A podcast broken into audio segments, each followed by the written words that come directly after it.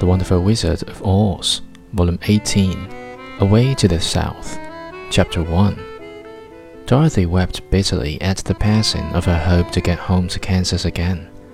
But when she thought it all over, she was glad she had not gone up in a balloon. And she also felt sorry at loss in Oz, and so did her companions.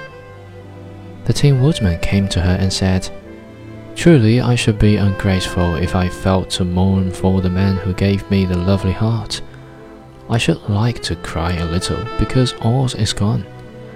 If you would kindly wipe away my tears so that I should not rust. With pleasure, she answered, and brought a towel at once. Then the Tin Woodman wept for several minutes, and she washed the tears carefully and wiped them away with the towel. When he had finished, he thanked her kindly and oiled himself thoroughly with his jeweled oil can to guard against mishap.